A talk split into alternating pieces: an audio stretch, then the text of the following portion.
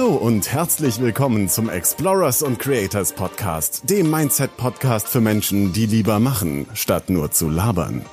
Dein Gastgeber ist Holger Markgraf, der dich dazu bewegen möchte, dein geniales Potenzial auf die Straße zu bringen und mit deiner einzigartigen Berufung einen echten Mehrwert in der Welt zu schaffen. Sein Motto ist, laber nicht rum. Mach's einfach. Deshalb fackeln wir auch nicht groß drumrum, sondern starten direkt in diese Folge. Viel Spaß dabei! Herzlich willkommen zum Explorers and Creators Podcast, dem Mindset-Podcast für Menschen, die lieber machen, anstatt nur zu labern. Und ich freue mich ganz besonders, heute die Juliane Tam hier begrüßen zu dürfen. Die Juliane, du, ich habe dich auf Upspeak gefunden und gleich hier eingeladen, weil ich das ganz toll finde, was du machst, dass du rausgehst in die Natur. Du bist sehr verbunden mit der Natur, genauso wie ich. Bist sehr viel interessiert, ja, von, äh, von, von Norwegen bis Nepal unterwegs und dein Motto, oder ich nehme mal an, eines deiner Mottos ist auch der längste Marsch beginnt mit dem ersten Schritt. Deswegen wollen wir heute mal ein paar Schritte deiner Reise oder deines Weges vielleicht mal beleuchten und ich möchte dir ein paar Fragen zu Mindset und, und ja, deinen Herausforderungen im Leben stellen. Herzlich ja. willkommen, schön, dass du da bist. Hallo Holger, ja, vielen, vielen Dank für die Einladung. Freut mich sehr, heute hier bei dir sprechen zu dürfen und ich erzähle sehr, sehr gerne von meinem Weg, von meiner Geschichte und denke, dass ich vielleicht den einen oder anderen durchaus inspirieren kann. Ja, bestimmt, ja. Du hast Biologie und Abwasseringenieurwesen studiert. Das ist, finde ich, schon mal spannend. Abwasseringenieurwesen ähm, passt zwar nicht in die Berge, aber es passt auf jeden Fall, glaube ich, in deinen Dafür können wir vielleicht später noch über deine Vision nochmal drüber sprechen, diese, diese Welt zu einem noch schöneren Ort zu machen, als sie ohnehin schon ist. Und du bist ein Naturmensch in den Bergen zu Hause, hast eine große Begeisterung für Pflanzen und Tiere, bist Reiseleiter bei Wikingerreisen und da können wir nachher bestimmt auch nochmal drüber sprechen. Du bietest eine Silvesterreise in Kempten und Umgebung an. Das hört sich auch ganz spannend an. Kannst du mir nachher vielleicht nochmal zu erzählen, was man sich da vorstellen kann? Und du bist Mountain Mentor auf Upspeak, wo ich dich auch gefunden habe. Jawohl, genau. ähm, der große Wechsel in meinem beruflichen Leben war tatsächlich diesen Sommer 2019. Ähm, bis dahin habe ich eine große Kläranlage geleitet ja, und bin, wie du eben gesagt hast, ähm, Biologin, Abwasseringenieur habe mir damit ein Berufsziel, einen Berufstraum tatsächlich erfüllt, den ich in der zwölften Klasse ja ausgesprochen habe. Ich wollte immer eine Kläranlage leiten. Woher es kam, weiß ich nicht. Es hat mich auch sehr begeistert. Und dennoch war es jetzt auch Zeit, einen neuen Weg zu gehen und über den sprechen wir jetzt bestimmt noch ganz viel. Ja, toll. Also das ist ja auch, da muss ich ja gleich mal nachhaken. Wie kommt man zu dem Wunsch, eine Kläranlage zu leiten? Ähm, kommt auch aus der Begeisterung für die Natur. Eine Kläranlage mhm. ist ja doch ein biologisches System, also das Herzstück ist Biochemie. Und wir waren in der zwölften Klasse, ich habe Bio-Leistungskurs gehabt, waren wir auf einer Kläranlage und ich habe durchs Mikroskop geguckt und diese kleinen Mikroorganismen gesehen, habe gesagt, das, das will ich mal machen. Und habe dann im Studium immer Schwerpunkt Wasser und Abwasser genommen und dann ja, kam eins zum anderen. Genau, aber Vorsicht, Thema Abwasser, da könnte ich aus dem Stand drei Stunden drüber reden, weil ich es einfach so spannend finde und ja, da selber immer noch begeistert bin. Ja. Ist auf jeden Fall ein sehr ungewöhnlicher Berufsweg, also finde ich ja, klasse. Ja, ist natürlich männerdominierte Branche, mhm. ähm, aber macht nichts. Ist fe feine Sache. Gut, und dann kam 2019 der Wechsel. Ja. Mein erstes Buch war übrigens Kontiki. Ich habe jetzt erfahren, dass, äh, dass dein Boot ja. Kontiki, äh, Kontiki heißt, genau, nach, ja. nach dem Floß von Thor Heyerdahl benannt. Genau. Und damals habe ich, als ich das Buch gelesen habe, immer auch von großen Abenteuern geträumt. Ein, ein paar habe ich schon gemacht, aber noch nicht die ganz großen, die ich immer noch vorhabe. Ja, jetzt äh, lass uns doch mal über deine, deine ganz interessante es hat jetzt noch nichts mit 2019 zu tun. Wir steigen mal ins Jahr 2012 ein. Da bist du mit einem Faltboot um den Bodensee herum gepaddelt. Was, was war, also das war deine erste große, glaube ich, du kannst mich gleich verbessern, wenn es nicht stimmt, deine erste große Alleintour, wo du wirklich mal mit der Natur im Einklang, aber auch für, auf dich allein gestellt eben warst, ohne, ohne jetzt irgendwelche Teampartner dabei zu haben. Wie war das? Was, deine, was war deine große Herausforderung dabei? Und erzähl doch mal ein bisschen darüber. Ja, du hast völlig recht. Also das war eigentlich so das erste Mal, dass ich mich alleine einfach aufgemacht habe, irgendwas zu tun draußen. Ähm, aus heutiger Sicht würde ich es nicht mehr als großes Abenteuer bezeichnen, aber damals war es es tatsächlich. Also es ist einfach immer der Standpunkt, von dem man ausschaut. Und ähm, für mich war eigentlich tatsächlich die größte Herausforderung, so ein bisschen zu realisieren, dass ich einfach nur los muss. Also ich habe schon oft vorher so Ideen gehabt, was man alles machen könnte oder eben auch Inspiration durch andere bekommen, Bücher gelesen, Filme angeguckt und, und das war immer so, ja, das machen nur die anderen. Und dann irgendwie zu realisieren, ja, eigentlich habe ich alles, was es braucht, um jetzt loszufahren.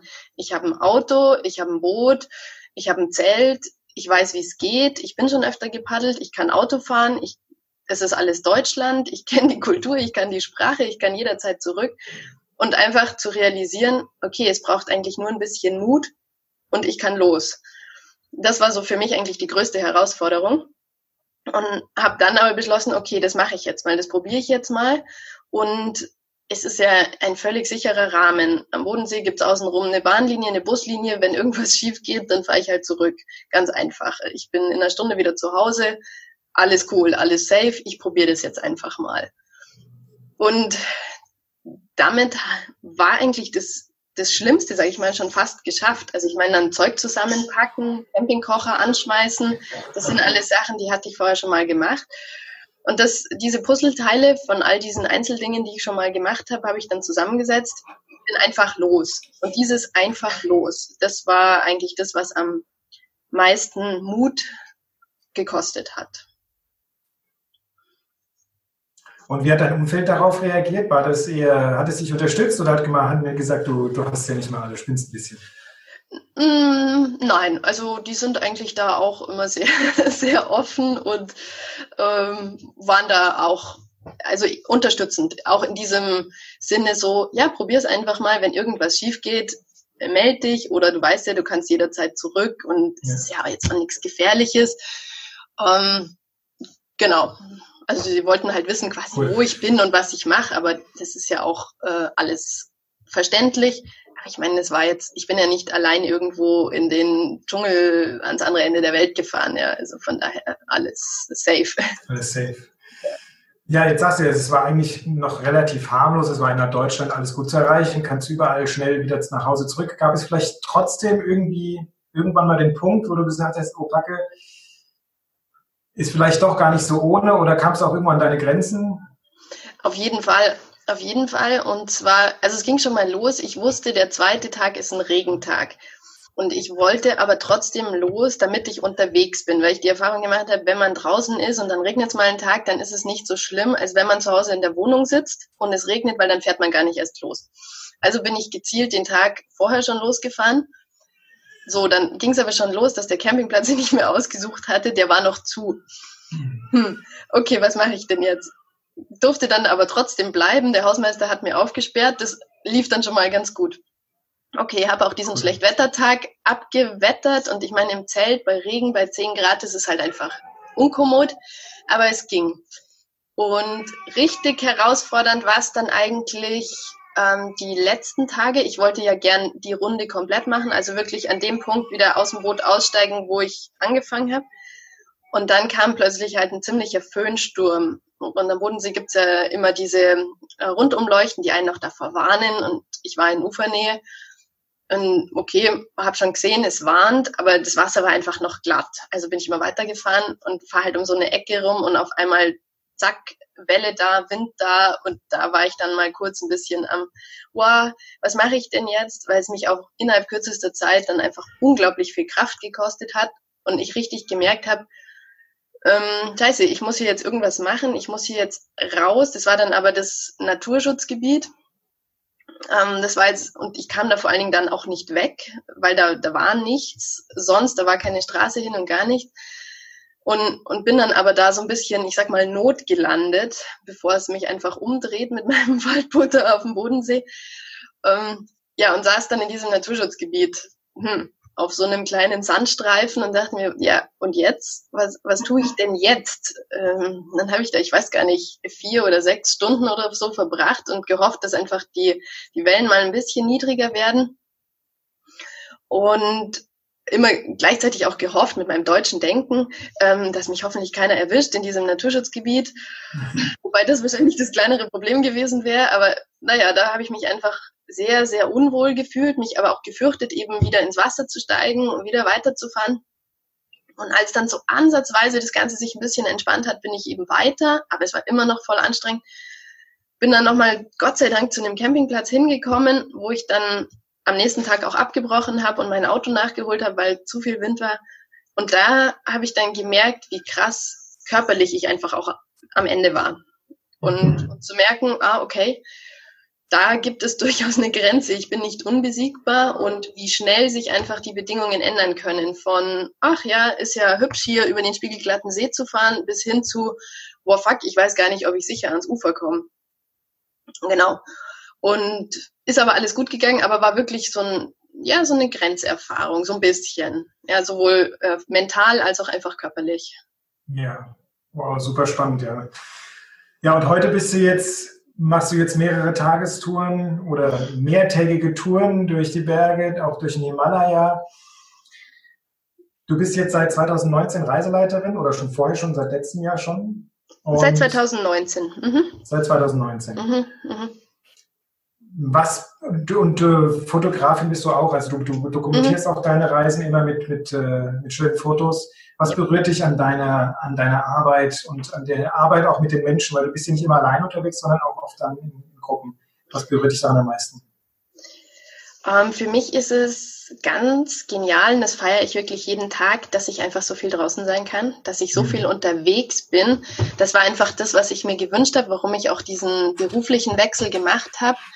Ähm, ich wollte nicht mehr morgens um acht im Büro sitzen bis 16 Uhr und danach irgendwie Freizeitgestaltung in der Natur machen, sondern das sollte ein elementarer Bestandteil sein. Und das ist jetzt eben so, wie es ist, die meiste Zeit. Ähm, natürlich mit allen Für und Wider, mit Hitze, mit Kälte, mit Regen, mit tollen Sonnenauf- und Untergängen. Äh, mit frühem Aufstehen, mit Sonntags durcharbeiten, mit Feiertags durcharbeiten. Aber das ist das, was mich unglaublich erfüllt. Dieses draußen zu sein, dieses ähm, die Natur zu entdecken in all ihren Facetten, in all ihren Jahreszeiten. Und wenn ich mit Reisegruppen unterwegs bin, finde ich es einfach unglaublich spannend, äh, was die einzelnen Menschen so so zu erzählen haben, was sie schon gemacht haben, aber auch einfach, wie sie drauf sind, was jeder Mensch ist so eigen, die verschiedenen Charaktere zu sehen, äh, mitzukriegen und natürlich gerade im Gebirge, in den Bergen, mm, ist es spannend zu sehen, wie Menschen reagieren, wenn sie einfach an ihre Grenzen kommen. Also das ist ja sehr sehr spannend. Daher kommt auch so ein bisschen ähm, jetzt auch meine Spezialisierung auf dieses Mountain Mentoring zu sehen oder Menschen auch dabei zu helfen, über sich hinaus zu wachsen. Und das geht halt in den Bergen sehr, sehr gut. Also da kann man sehr, sehr gut seine Grenzen erfahren, aber auch sehen, zu was man eigentlich fähig ist. Mhm. Wie kann man denn herausfinden, wo seine Grenze tatsächlich liegt, beziehungsweise wann oder wann kann man seine Grenzen überschreiten und ab welchem Punkt sollte man sagen, okay, jetzt Jetzt drehe ich vielleicht wieder um. Also nicht nur vom Wetter abhängig, dann sowieso, aber auch von der eigenen Kondition her. Was für Erfahrungen hast du da gemacht?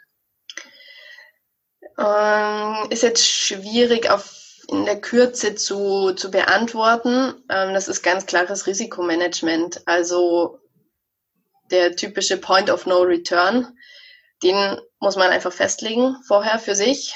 Ähm, der ist in Nepal natürlich woanders, als wenn ich hier irgendwie im Allgäu auf einen kleinen Vorhügel gehe, wo es einfach eine funktionierende Infrastruktur gibt. Mhm. Ähm, seine persönlichen körperlichen Grenzen austesten würde ich immer in einem safen Bereich, also wo einfach klar ist, ähm, dass das Ganze nicht völlig eskaliert, wenn mir was passiert, sondern wo ich eine reale Chance habe, gerettet zu werden oder oder zu spüren, wann meine Grenze auch ist. ähm, oft ist es ja so, dass ein Zusammenspiel vieler Faktoren das Ganze erst gefährlich macht. Nehmen wir mal an, ähm, du willst einfach nur wissen, wie ist deine körperliche maximale Leistungsfähigkeit, dann gehst du in ein Fitnessstudio, stellst dich auf ein Laufband und, und läufst halt, bis du umfällst. Da ist alles safe, ja, da, da wirst du nicht an Unterkühlung sterben, du hast genug zu essen, zu trinken, da sind Menschen, die dir helfen. So, wenn du das aber austestest, während du im Winter in den Bergen rumläufst, da reicht halt eine ganz kleine Sache, ähm, die dann noch mit reinspielt und plötzlich wird aus dem Spiel ernst, weil du, keine Ahnung, deinen Kocher vereist und du kannst dir plötzlich nichts zu trinken machen. Das hast du vorher nicht bedacht. Und, und plötzlich sind deine ganzen Pläne passé. Und dieses Zusammenspiel, das ist eigentlich das, äh, was halt in der Natur das Ganze sehr viel interessanter und, und auch ja, riskanter vielleicht auch macht. Ähm, deshalb finde ich es schwierig, wenn man jetzt sagt, ähm, ich will allein meine körperlichen Grenzen austesten, weil die, mhm. die ganzen anderen Faktoren wie Wissen, Erfahrung, Ausrüstung, Mindset, gutes Gefühl für sich selber, die spielen da alle mit rein. Genau. Bleiben wir nochmal bei den Herausforderungen. Was ist denn deiner Ansicht nach die größte innere Herausforderung, die wir uns stellen, wenn wir in die Berge gehen? Also wenn wir, beim, wenn wir mal über das Mindset nachdenken, ähm, mit welcher Einstellung muss ich da rangehen und was, was, auf was kann ich stoßen, wenn ich, ja, wenn ich mich nicht gut vorbereitet habe innerlich. Also körperlich können wir immer gut vorbereitet sein, aber wenn ich innerlich einfach mit der falschen Haltung daran gehe. Ich meine, das Allerwichtigste ist Selbstreflexion und Demut. Demut den Bergen gegenüber, der Natur gegenüber, mhm. weil denen ist es völlig egal, ob du da draußen rumläufst oder nicht. Und da sind sie auch gnadenlos. Und ich meine, nicht umsonst haben diese ganzen buddhistischen Länder auch so eine spirituelle Verbindung zu ihren Bergen und stimmen die Götter wohlgesonnen etc., ähm, weil es einfach Kräfte sind, die dort walten, da sind wir so mini klein und ich sage auch immer wieder, das ist eine Landschaft, wo der Mensch nichts verloren hat. Wir können das nicht mehr ähm, regeln oder, oder beeinflussen. Ja, wir haben uns da unterzuordnen und dessen sich bewusst zu sein. Das meine ich mit dem Wort Demut, auch wenn das vielleicht negativer behaftet ist, aber so einen großen Respekt zu haben, weil es letztlich ein, ein Geschenk ist, dort gesund unterwegs sein zu dürfen also mit dieser Einstellung heranzugehen. Und Selbstreflexion finde ich extrem wichtig, sowohl in der Vorbereitung, sich sauber selber einschätzen zu können, als auch dann draußen zu sagen, okay, heute passt was nicht, ich drehe um. Egal, ob ich mein Ziel erreiche oder nicht, der größte Sieg ist oft zu erkennen, heute geht es nicht. Weil ich bin krank, weil das Wetter nicht passt, weil ich mich überschätzt habe, was auch immer. Einfach zu sagen, hey, ich drehe um, und Kammerlander war es, glaube ich, der gesagt hat, ein Berg gehört dir erst, wenn du wieder heil zu Hause bist. Vorher gehörst du dem Berg und genau so ist es. Mhm. Ja, finde ich, finde ich gut. Ja, sehe ich auch so. Wenn du allein unterwegs bist, oft auch tagelang, also du triffst wahrscheinlich Menschen unterwegs, aber wenn du jetzt alleine wanderst, dann bist du ja meistens für dich und äh, da findet eine große Selbstreflexion statt wie verändert man sich auf dem Berg und was für, oder wie verändert sich dein, wie hat sich dein Weltbild verändert, seitdem du viel in den Bergen unterwegs bist? Ähm, schwierig zu sagen, weil ich einfach seit über 20 Jahren in die Berge gehe. Ich bin jetzt Anfang 30 und ich, als ich angefangen habe zu gehen, mir noch nicht so Gedanken über mein Weltbild gemacht habe. Aber was auf jeden Fall ist, ähm, wenn du, wenn ich dort unterwegs bin, wie mir einfach bewusst wird, ähm, dass alles, was sich sonst so oder was im Tal vermeintlich eine Rolle spielt, Geld, Status, äh, Ansehen, was auch immer, Titel, ist einfach alles egal da draußen. Ist alles egal und alle sind gleich. Genau, gerade dieses alle sind gleich ähm, und haben die gleichen Rahmenbedingungen das ist etwas, was ich im Tal oft vermisse. Mhm. Ja. Dass wir uns auch ein bisschen entfremdet haben. Ja, früher waren wir alle noch sehr viel, viel naturverbunden haben. Heute ist halt alles so schnelllebig geworden, dass, ja, dass uns diese, diese Verbindung zur Natur, zum Ursprung irgendwo fehlt. Ja, und klar, stundenlang einfach zu gehen, egal ob das jetzt schwierige Berge, leichte Berge sind, einfach zu gehen, sich gleichförmig, rhythmisch zu bewegen, das macht was mit einem. Also da kommen Gedanken hoch, puh, damit habe ich auch nicht gerechnet am Anfang, muss ich sagen. Also ich war das erste Mal fünf Tage allein in den Bergen, bin eine Alpenüberquerung gelaufen. Und ja, da waren natürlich andere Menschen. Ich habe auch mit anderen Menschen geredet, aber das ist ja letztlich Smalltalk, woher, wohin. Und ich war viele Stunden alleine unterwegs und habe es völlig unterschätzt, was passiert, wenn die Gedanken einfach mal Zeit haben. Und wenn man keine andere Aufgabe hat, außer zu essen, zu schlafen und vorwärts zu gehen. Und ich kann es als, ich sag mal in Anführungsstrichen, Therapieform jedem empfehlen. Also wenn man irgendwie an dem Punkt steht, wo man einfach nicht weiter weiß oder alles stressig ist, hey, geh raus, beweg dich einfach mal zwei Stunden ganz alleine und, und plötzlich ähm, fallen dir Sachen ein, wo du vorher einfach nicht draufgekommen bist. Es löst sich alles so ein bisschen und ich finde das eine sehr gute Möglichkeit, einfach auch ja runterzukommen, aber genauso Inspiration zu finden und, und sich zu verbinden auch mit sich selbst wieder. Also siehst du das auch als eine Art Meditation, das Gehen? Ähm, ja, ich prägte oder habe tatsächlich diesen Satz geprägt, äh, wenn es mal so ein bisschen ekelhafte Strecken sind zum Hochgehen oder zum Runtergehen, ja, da muss man sich jetzt so ein bisschen hinauf meditieren. ja, tatsächlich, es hilft halt nur ein Schritt vor den anderen und irgendwann ist man oben. Ja, das, äh, genau dieses äh, Schritt für Schritt, das weiß ich noch sehr gut, als ich 2014 auf dem Mount Cameroon war. Und ich habe halt auch noch nie Höhenerfahrung gehabt. Also mhm. selbst 3000 Meter waren dann für mich schon hoch und mhm. ab 3500 oder 3800 Meter. Mein Guide, also wir waren nur noch zu zweit, die anderen beiden sind schon unten im Camp geblieben. Es war dann nachts um 13 Uhr dann aufgebrochen. Und äh, der ist da wie so eine Gazelle vorweg, weil der schon 300 Mal auf dem Berg oben war, ja. Und ich wirklich wie, wie in so einem Everest-Film oder sowas einen Schritt vor den anderen gemacht und bin kaum noch vorwärts gekommen. Und es ist wirklich im wahrsten Sinne des Wortes. Ja, du machst einen Schritt vor den anderen, konzentrierst dich nur auf den nächsten Schritt und für alles andere hast du überhaupt keinen Platz in deinem Kopf, sondern du bist voll im, im Moment und ja, gehst dann total drin auf, ja. Und das war's für heute. Wenn dir dieser Podcast gefallen hat, dann kannst du dir und anderen Hörern einen riesigen Gefallen tun, indem du diesen Podcast abonnierst, diese Folge herunterlädst und eine ehrliche Bewertung auf iTunes oder dem Anbieter hinterlässt, bei dem du deinen Explorers und Creators Podcast hörst.